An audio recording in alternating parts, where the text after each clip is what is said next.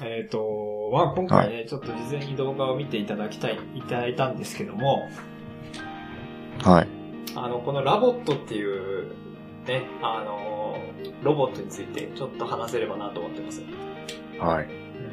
で、これ、まあ見ていた通りね、あの、百聞は一見にしかずっていうところで、まあ、あえて言葉で説明すると、あの、まあ、ロボラボットっていうロボットがありまして、うん。 で、まあ形なんだけれども、なんだろうな、この、ペンギンとフクロウと車輪を合わせたような形。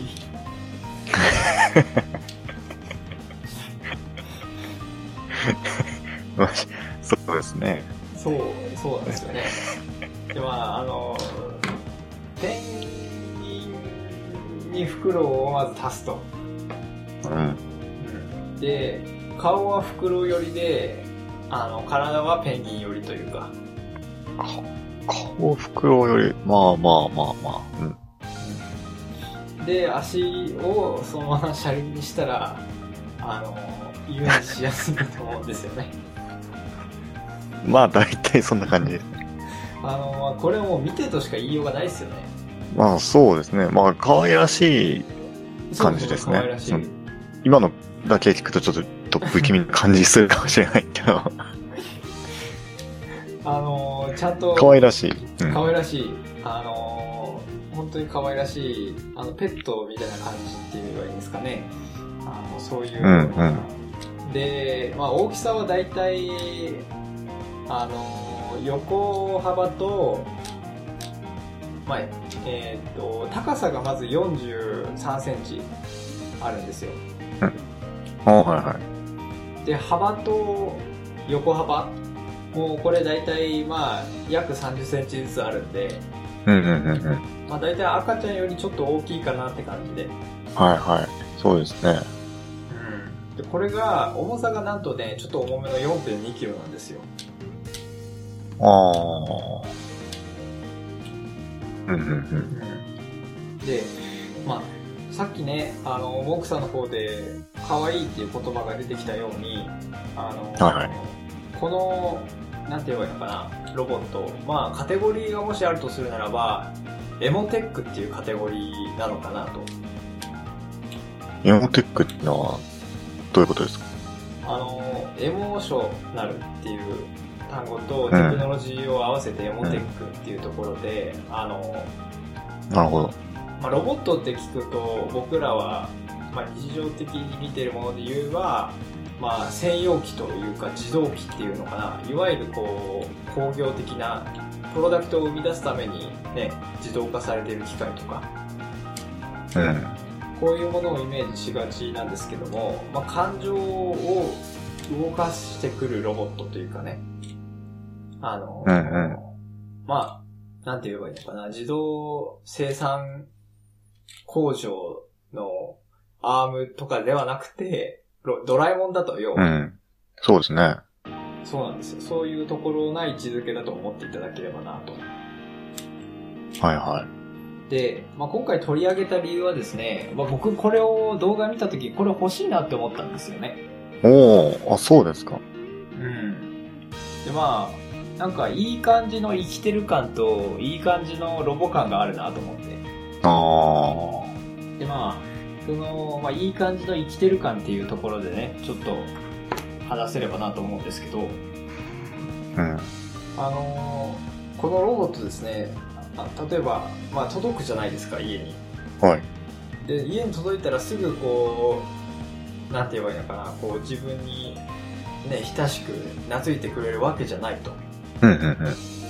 まずこう来たら、まあ、大体来てから3ヶ月ぐらいまでは近づき期っていう期間らしくて、まあ、その割とはいはいおとなしめの声で泣いたりあの活発にあんまあ、り動か泣ないくんですかこれ。これ実際泣きまして、あのー、 鳴き声で言うと、えっ、とね、鳥って言えばいいのかな、鳥と犬のクーンっていう声を足した感じ。で、独特の鳴き方をするんですよ。あーはいはい。あのーで、まあ、やっぱり夏希っていうものがあって自分の名前を呼んでくれたり可愛がってくれたりする人に懐くんですよ、おーまあ、そういう生まれて生きてるようなそれをなんか見分けるんですかこれ。ああのあ、これ頭にカメラがついてんだ、これ。そうなんですよあのなんかえー、っとなんかパトランプみたいなのがね、乗っかってますけど。そうなんですよ結構まあ割と大きめのパトランプみたいなのが頭の上についていてそれがセンサーになってるんですよ、うん。へえ。であの2匹ね例えばカブじゃないですかー。 に引きっていう呼び方とかっていう 構造なんですね、これ。まあまあまあ一応2匹っていうに2体所有するじゃなくて2匹買うなんですね。まあそうですね。うん。そしたら片方を抱っこするじゃないですかうん。そしたらセンサーが反応してもう片方が抱っこされてるってわかるんですよおお。だからちょっと俺っちも抱っこしてくんねえかなみたいな感じで嫉妬したりするらしいんですねはあはであのネストって言われているまあいわゆる充電器ですよねあ。はい。その充電器で、まあ、ちゃんと充電するんですけど人間みたいにあの8時間ぐらい睡眠取ったりしてねへでもその充電器に戻らないでそこら辺で居眠りしたりうっんていうところがその生き生きてる感じがねすごいするんですよえ。なるほどね。まあ細かいロボットらしくいない。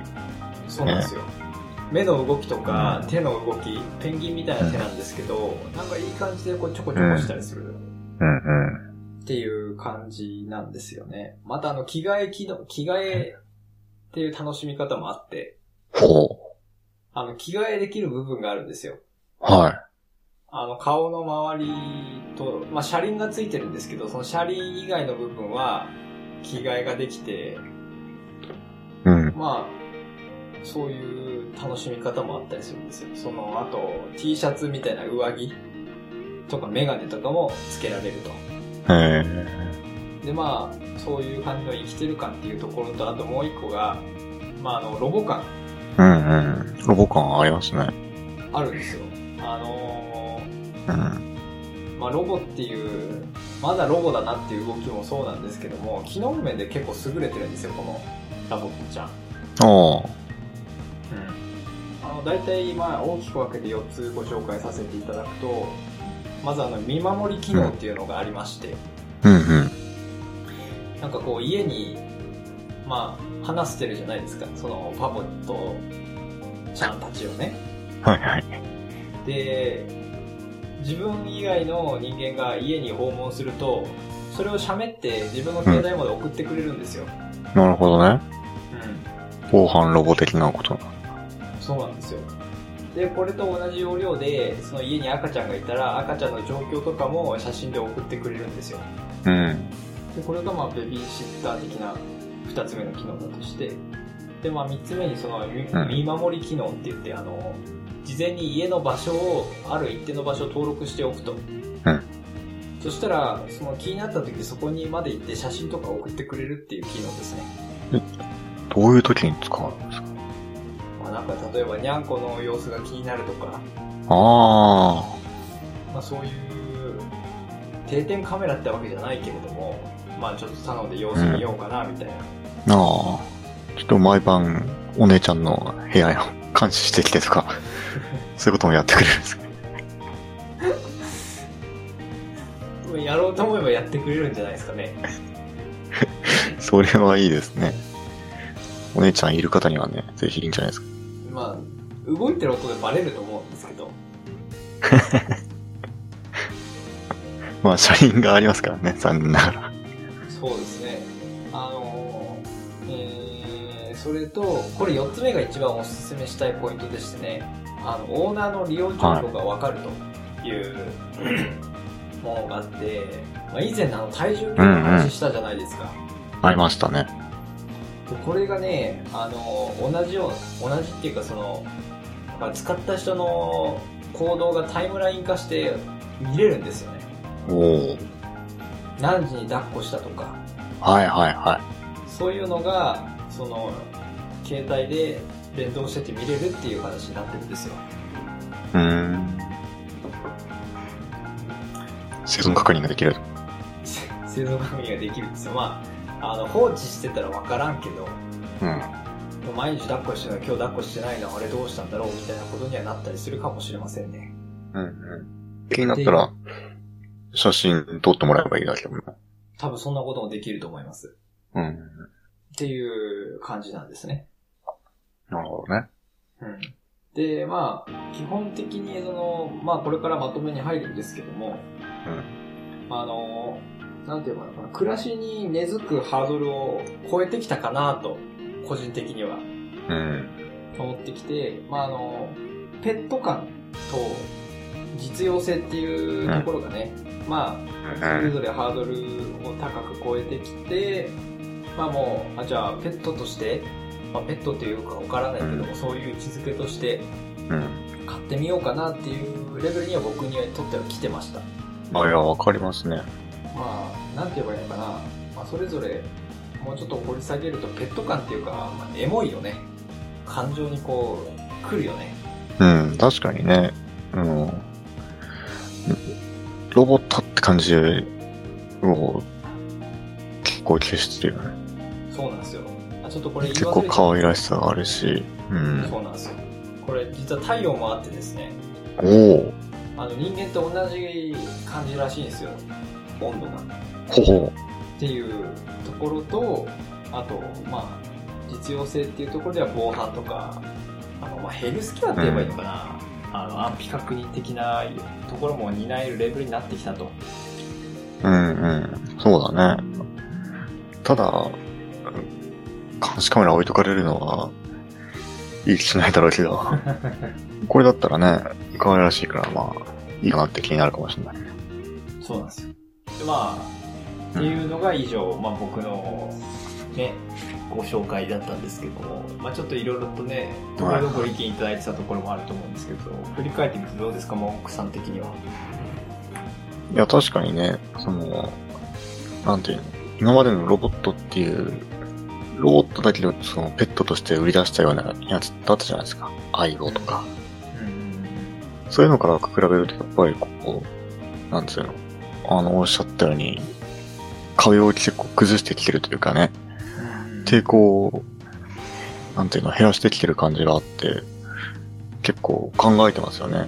その、何、ペンギンとかフクロウとかを連想させるような、こう、人を見て可愛いと思うようなのをね、こう取り入れてきてる感じが、うまいですよね。この組み合わせ方がね。まあ、ただちょっとね、頭の、このパトランプとね、車輪がね、 がっつりロボットなのが、まあ、そこが、売り、なんていうの、いいのかもしれないですけどね。 もしかしたらね。そうそう、いい感じのラインなんですよ、ロボ感というか。うん、そうね。確かに、まさしくその最初見た時は、このドラえもん感というかね、その、なんていうか、昔の人が思い描いたロボットに近づいてきましたよね。うん確かになんかロボットこんなに可愛らしいと思ったことあんまないですからね。まあ、さっきのこおの話布。感、布感っていうかね、うん。毛の感じ、毛、毛とは言わないけども、 この布の感じとかね、柔らかそうな感じがね、いいんでしょうね。そうなんです、生態感って言えばいいのかね。うん。さらに温度があるっていうのがちょっと面白いですね。そうなんですよ。あのー抱っこすると車輪が引っ込むんですけど、えーこれ引っ込むんですかあ、なにこれ内側に折りたたまるような感じ。へ折りたたまれというか収納できる形。え、面白いね、これ。そう、面白いですよ。で、まあ、あのーさっき、ドラえもんとか、アイボっていう言葉が出てきたんですけど、あのーまあ、僕ら、あくまで、まあ、これは新鮮田村のね、あくまで知識の中でなんですけど、まあ、今まで生きてきてこういう系統なものを4つぐらいでやったことあるかなと思って、まあ、5つぐらい。時系列順に言うと、最初はやっぱ、ファービー。ああ 見ましたね。あれはやっ確かぱ、に。電池で動いて、あのーうん。なでなでしてって言ってこうなんかある種怖いじゃないですかあれそうですね、確かに。その、研究が足りなかったですよね、これみたいな。この、人の嫌悪感を抱かせないみたいなところ。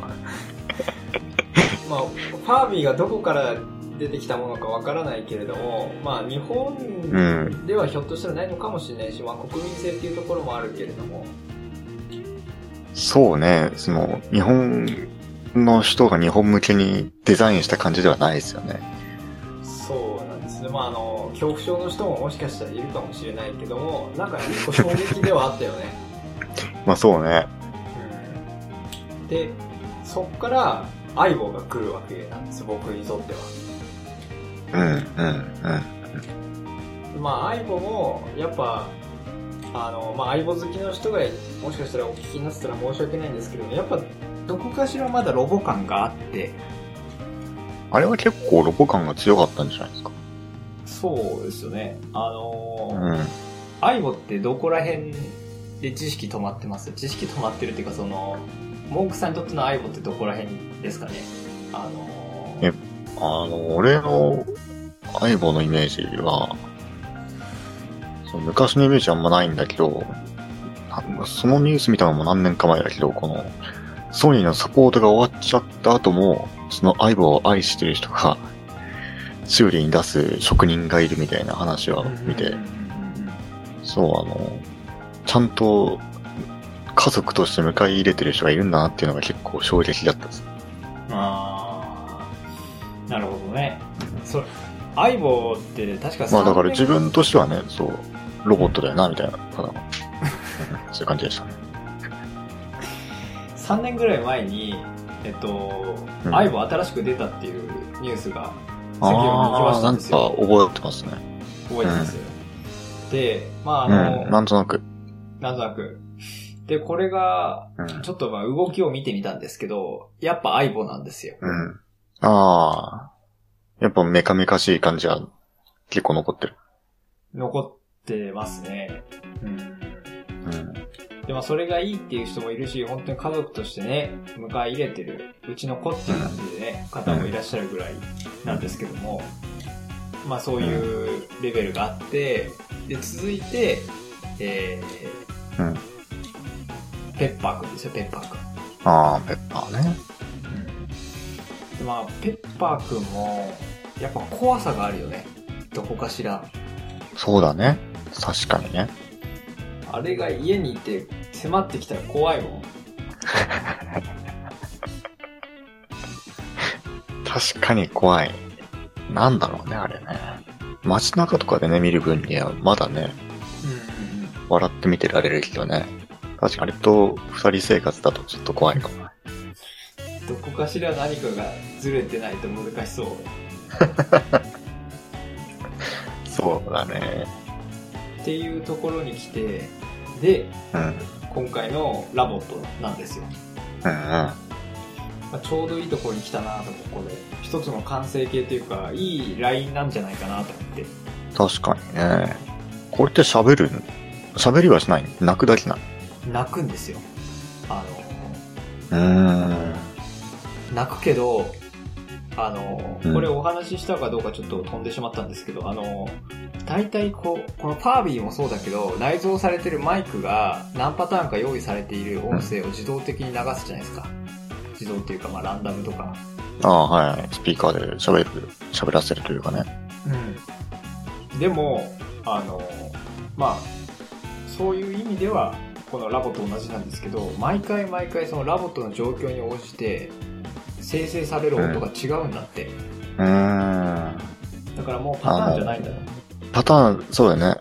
そこにまた怖さを感じるもんね。そ の、あの、何 ペッパーにしろ、シリにしろ、シリってあの、ほら、アップルのやつにしても、帰ってくるのがその、なんていうのパターンだとちょっと怖いよね。まあまあ言い方は大げさかもしれないけどどれ一つとって人間と同じで同じ声色でうん一定のことを出し続けていないんですよ、その都度その都度うんうん、出すから、うん。っていうところが広いなと思ってですよでうん。うん。あのいやその面白いって、うんうんあごめんなさいどうぞいやいや、いいです、いいです。なんかさっき面白いっていうところでね、お言葉いただいたんですけど、うん。このラボットも面白いんだけど、こっからなんですよ。こっから最終的にドラえもんまで行くまでの進化の過程結構ドキドキさせるものがあったなと。なるほどね。そうなんですよ。こっからもうここまで来たか、次どうなんだろうっていうワクワク感も、このラボットを見て相当味わえたんですよね。うんうんうん。なるほど。それ、それだけですね。いやいや、その、わかりますよ、その、アクア感は伝わりますよ。うん。うん。確かにね、抵抗なくロボットを、けるとこまで持ってきたと。まあ、持ってきたって感じる人もいるだろうなっていうところかなと。うん。うんうん、まあまあまあね。まあ確かにね、頭の上にこんなカメラドンと乗っかってた から、確かに抵抗ある人は 多いけど。でもね、うん、まあでもドラえもんまで持ってくにはね、やっぱり、ペッパーから学ぶことがね、たくさんあるでしょうけどね。そうですね。やっぱ、まだ喋れてないですからね。そうだね。ある意味喋ってるのそかこもはし結れないけど。構。ね、うああ、もう、ロボットの表現に人間が合わせていくと。ん。まあ、すどこかしらそのきっとプログラムでこの時は悲しい声色出そうとかっていう、わかんないけど、あの、うんそういうプログラミングがもしかしたら生成されてる声に、えっ、と、組み込まれる、何らかの変数として組み込まれているのだとしたら、ある意味その感情によって喋るこ声色変えてるから、それも喋りかなとは思ってはいるんですけど。だからそれこそ、ディープラーニングとか、そういう技術を使ってるわけじゃないの使ってますそういうわけじゃない使ってます。使ってるよね。だだってずっとネットに繋がってるってことはね、あの、ネットで、ネットというか、単体で処理しなくていいから、結構、可能性広がってるよね。あそれができるようになったのが強いかもね。強いというか、未来があるよね。そうなんですよ。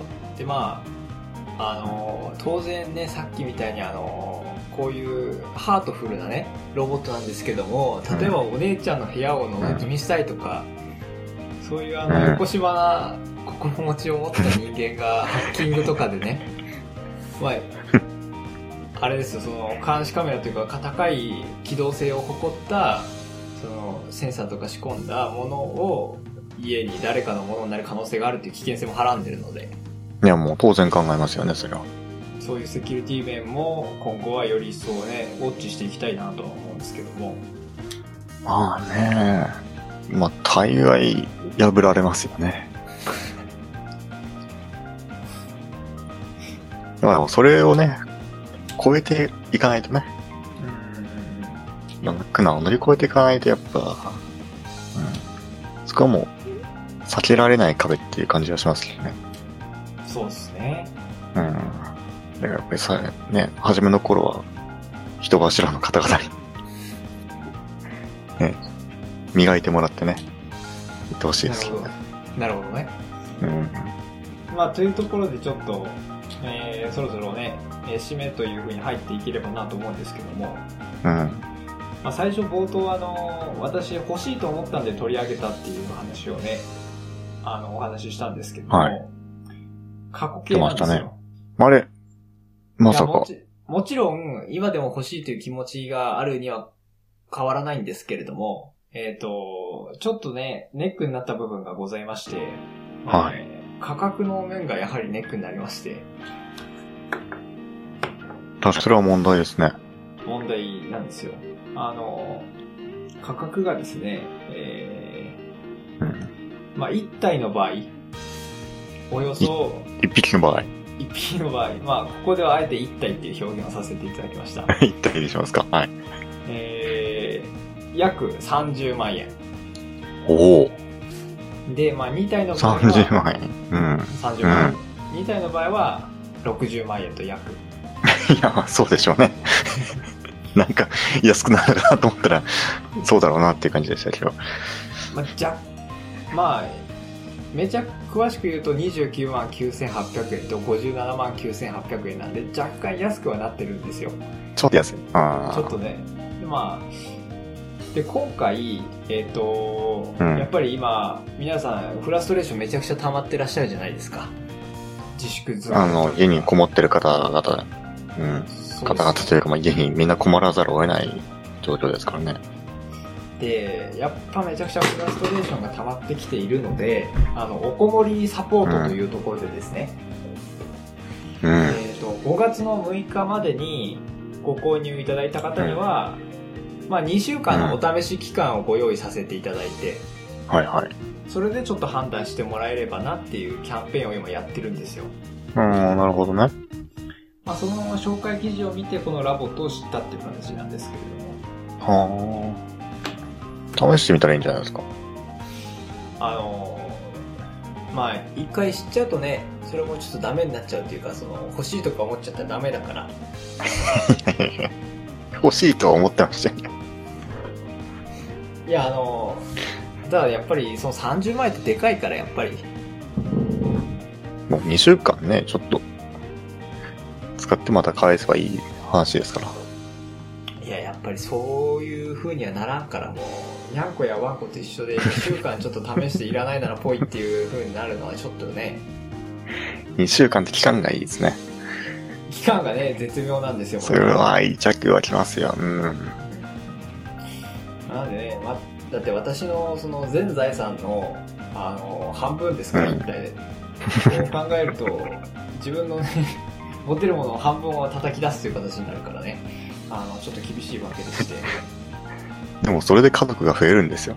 いやもうそんなこと言ったらもうねラボットで溢れ返ってるから世の中逆にねやっぱりそういう固定収入があるねモークさんにこそ勧めたい商品ではあるなとあ、別に僕家族今のとこいらないんで。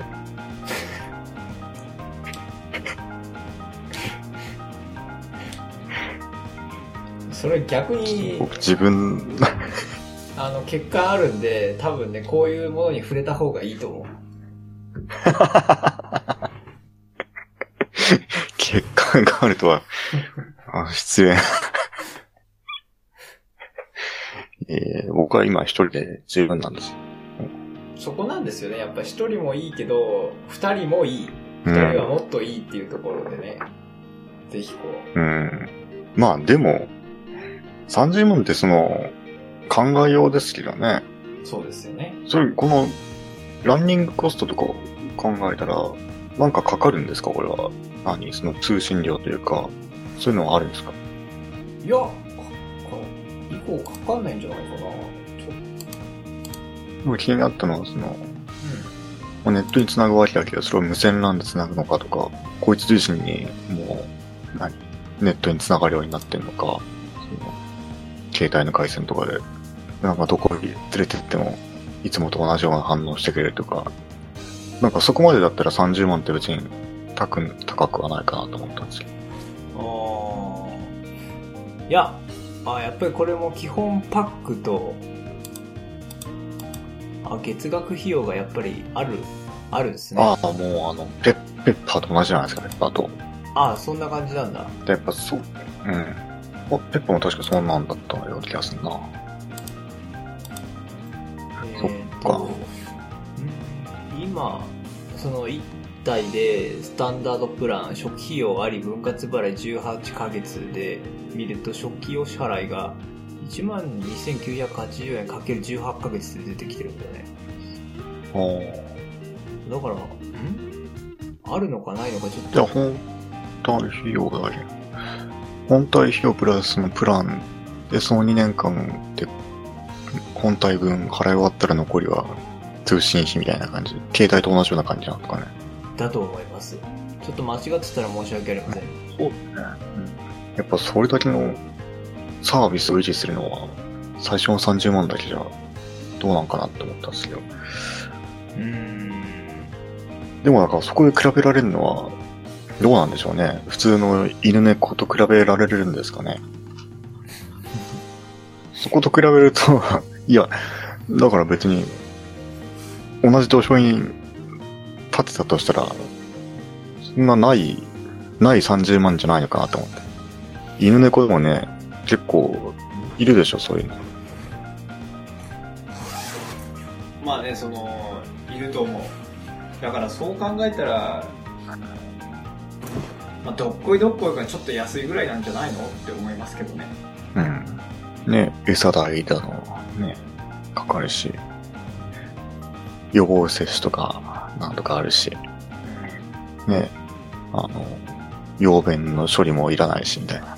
そうですよまあその同じそしたらところにうん立つことないと思う、同じ、ね、それはだから人によるんじゃないそんなことか。やっぱり別物か。これいやまあ人によると思いますうん。その辺考えるとね、今日買おうと思ってたら、なしじゃないかもしれないですけどね。